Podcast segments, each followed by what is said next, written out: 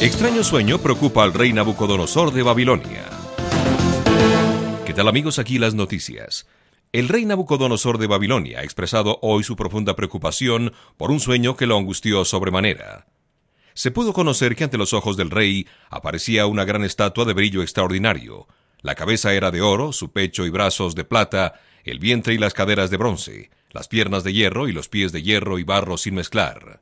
Esta estatua de aspecto terrible es desintegrada por una roca que lo hace desaparecer sin que quede rastro alguno.